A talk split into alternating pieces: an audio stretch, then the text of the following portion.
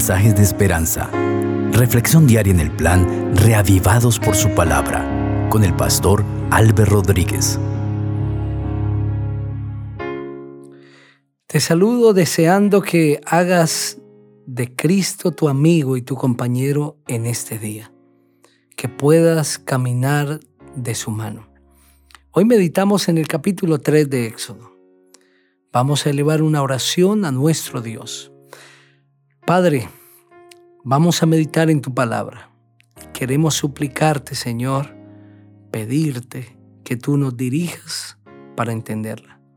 Que tu Santo Espíritu sea tomando nuestra mente y que el mensaje de este capítulo pueda ser comprensible a nuestra mente. En el nombre precioso del Señor Jesucristo, que es sobre todo nombre. Amén. El capítulo 3 del libro de Éxodo describe el llamamiento de Moisés. Así dice la palabra del Señor. Apacentando Moisés las ovejas de su suegro Jetro, sacerdote de Madián, llevó las ovejas a través del desierto y llegó hasta Oreb, el monte de Dios. Allí se le apareció el ángel de Jehová en una llama de fuego, en medio de una zarza. Al fijarse vio que la zarza ardía en fuego, pero la zarza no se consumía. Entonces Moisés se dijo, iré ahora para contemplar esta gran visión, ¿por qué causa la zarza no se quema? Cuando Jehová vio que él iba a mirar, lo llamó de en medio de la zarza. Moisés, Moisés, aquí estoy, respondió él. Dios le dijo, no te acerques, quita el calzado de tus pies porque el lugar en que tú estás, tierra santa es. Y añadió, yo soy el Dios de tu Padre, el Dios de Abraham, el Dios de Isaac y el Dios de Jacob. Entonces Moisés cubrió su rostro porque tuvo miedo de mirar a Dios. Dijo Jehová, Bien, he visto la aflicción de mi pueblo que está en Egipto y he oído su clamor a causa de sus opresores, pues he conocido sus angustias. Por eso he descendido para librarlos de la mano de los egipcios y sacarlos de aquella tierra a una tierra buena y ancha, a una tierra que fluye leche y miel, a los lugares del cananeo, del Eteo, del Amorreo, del Fereceo, del Eveo y del Jebuseo. El clamor, pues, de los hijos de Israel ha llegado ante mí, y también he visto la opresión con que los egipcios los oprimen. Ven, por tanto, ahora, y te enviaré al faraón para que saques de Egipto a mi pueblo, a los hijos de Israel. Entonces Moisés respondió a Dios, ¿quién soy yo para que vaya al faraón y saque de Egipto a los hijos de Israel? Dios le respondió, yo estaré contigo y esto te será por señal de que yo te he enviado. Cuando hayas sacado de Egipto al pueblo, serviréis a Dios sobre este monte. Dijo Moisés a Dios, si voy a los hijos de Israel y les digo, Jehová el Dios de vuestros padres me ha enviado a vosotros, me preguntarán, ¿cuál es su nombre? Entonces, ¿qué le responderé? Respondió Dios a Moisés, yo soy el que soy. Y añadió, así dirás a los hijos de Israel, yo soy, me ha enviado a vosotros. Además, Dios dijo a Moisés, Así dirás a los hijos de Israel, Jehová el Dios de vuestros padres, el Dios de Abraham, el Dios de Isaac y el Dios de Jacob me ha enviado a vosotros. Este es mi nombre para siempre, con él se me recordará por todos los siglos. Ve, reúne los ancianos de Israel y diles, Jehová el Dios de vuestros padres, el Dios de Abraham, el Dios de Isaac y de Jacob, se me apareció y me dijo, en verdad os he visitado y he visto lo que os hace en Egipto. He dicho, yo os sacaré de la aflicción de Egipto a la tierra del cananeo, del eteo, del amorreo, del fereceo, del eveo y del jebuseo, a una tierra que fluye leche y miel. Ellos oirán tu voz Tú irás con los ancianos de Israel al rey de Egipto y le dirás, Jehová, el Dios de los hebreos, se me ha manifestado. Por tanto, nosotros iremos ahora tres días de camino por el desierto a ofrecer sacrificio a Jehová nuestro Dios. Yo sé que el rey de Egipto no os dejará ir sino por la fuerza pero yo extenderé mi mano y heriré a Egipto con todas las maravillas que obraré en el país, y entonces os dejará ir. Yo haré que este pueblo halle gracia a los ojos de los egipcios, para que cuando salgáis no vayáis con las manos vacías, sino que cada mujer pedirá a su vecina y a la que se hospeda en su casa alhajas de plata, alhajas de oro y vestidos, los cuales pondréis sobre vuestros hijos y vuestras hijas. Así despojaréis a los egipcios. Amén.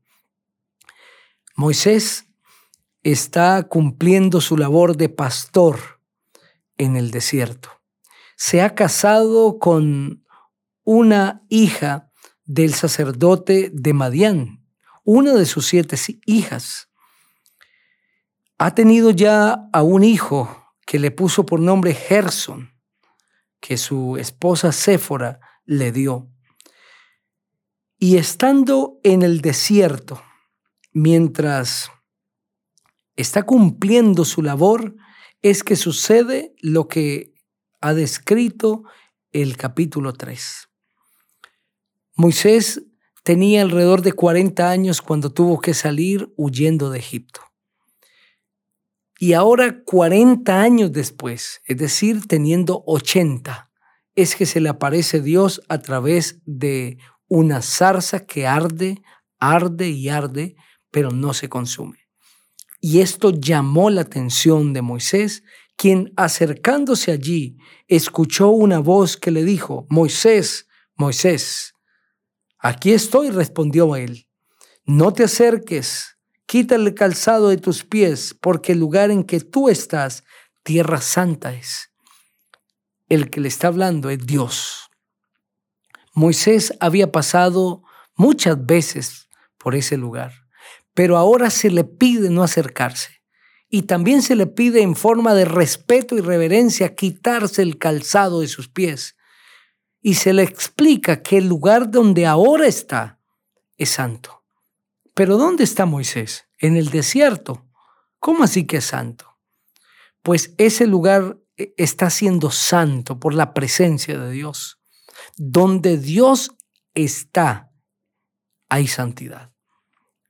El lugar es santificado por la presencia de Dios. Si Dios habita en nuestros hogares, nuestros hogares serán santos.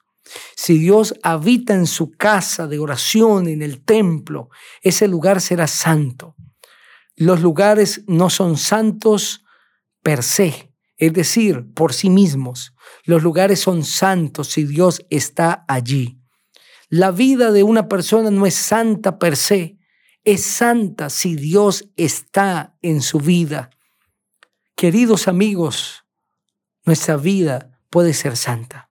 Nuestra familia puede ser santa solo si el Señor está presente. Es por eso que nuestra oración diaria debe ser, Señor, habita en mi corazón. Señor, habita en mi familia.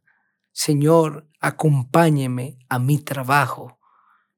Y Dios hará nuestra vida, nuestro hogar, nuestro trabajo santo por su gracia y su poder en medio de esa teofanía divina, es decir, en medio de esa aparición de Dios, de esa manifestación divina, Dios se identifica a Moisés como el Dios de tu padre, el Dios de Abraham, el Dios de Isaac y el Dios de Jacob.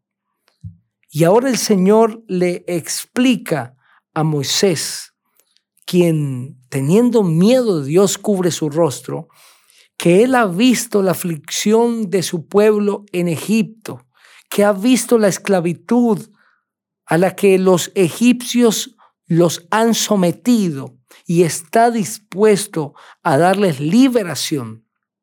Pero aún más, le comunica el Señor a Moisés que Él ha escogido a su siervo Moisés para que éste sea el libertador del pueblo de Israel. Ante esta misión tan grande, Moisés pregunta, ¿quién soy yo para que vaya el faraón y saque de Egipto a los hijos de Israel? Si bien es cierto que Moisés 40 años antes le había dado muerte a un egipcio porque pensaba que Dios le usaría para dar liberación al pueblo de Israel y que Dios lo tenía allí en medio de la familia real como un monarca de Egipto para que él diese liberación, abriera las puertas y el pueblo saliese de la esclavitud, ahora 40 años después se siente incompetente para la tarea siente que Dios está equivocando con él, que Dios debe elegir a otra persona. Lleva 40 años refugiado en el desierto. Había huido allí de la ira de Faraón. 40 años dedicado al trabajo pastoril. 40 años caminando por las solitarias montañas del desierto, caminando al lado de las ovejas, meditando, pero habían sido los 40 años más significativos de su vida. Había estado sin darse cuenta quizá en la escuela más maravillosa y la escuela más sabia, la escuela de Dios. A través de sus largas caminatas, a través de las solitarias montañas, del desierto caluroso y polvoriento, había caminado con Dios. Contemplando el mundo creado, había visto lo que la gloria de Egipto no le permitía ver a ese Dios poderoso y majestuoso.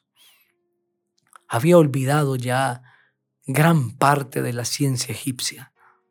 Había olvidado tanto que había aprendido preparándose para ser el monarca de Egipto después de la muerte de su abuelo faraón pero estaba listo porque había aprendido del verdadero maestro. Es por eso que Dios ahora se aparece para enviarlo como un mensajero y como un medio de liberación para Israel. La verdadera sabiduría está en Dios. Y cuando nosotros sus hijos nos espaciamos en tiempo para caminar con el Señor, dedicamos tiempo a la oración y a la meditación de su palabra, recibimos de la verdadera sabiduría. Nada reemplaza esos encuentros con el Señor. Caminar con Dios siempre será para el ser humano la escuela de mayor aprendizaje. Estaremos al lado del Maestro de los Maestros. Hoy el Señor te invita para que hagas parte de su escuela que camines con Él a través de la oración y de la diaria meditación. Quiero invitarte para que juntos oremos. Padre precioso, hemos meditado este lindo capítulo y quiero rogar que tu bendición sea sobre cada persona. Que nos ayude, Señor, a entender que necesitamos caminar contigo y estar activos en la escuela de Dios a través de la oración y la meditación en tu palabra. En Cristo Jesús. Amén. El Señor te bendiga